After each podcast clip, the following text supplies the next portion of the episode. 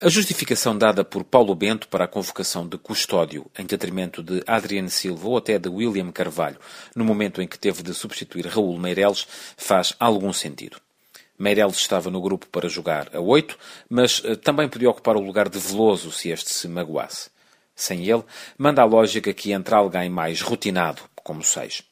Daí a escolha de Custódio, que não foi penalizado com o início de época infeliz que tem protagonizado.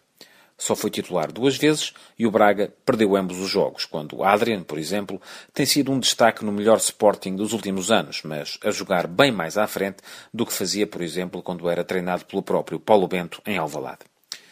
Depois, pode até argumentar-se que para todos os efeitos é praticamente indiferente que Bento tenha convocado um e não o outro. Ao fim e ao cabo, o mais provável é que na organização tão hierarquizada do selecionador, nenhum acabe por jogar. Este, porém, é o erro em que não convém nada cair. É que, não sendo muito importante para a dinâmica do coletivo, a troca mexe bastante com os jogadores diretamente afetados e, ao definirem expectativas, estes desenham o panorama do futebol nacional. A saída de João Moutinho do Sporting há três anos desenhou-se a partir do momento em que Carlos Queiroz o deixou de fora dos 23 que jogaram o Mundial da África do Sul.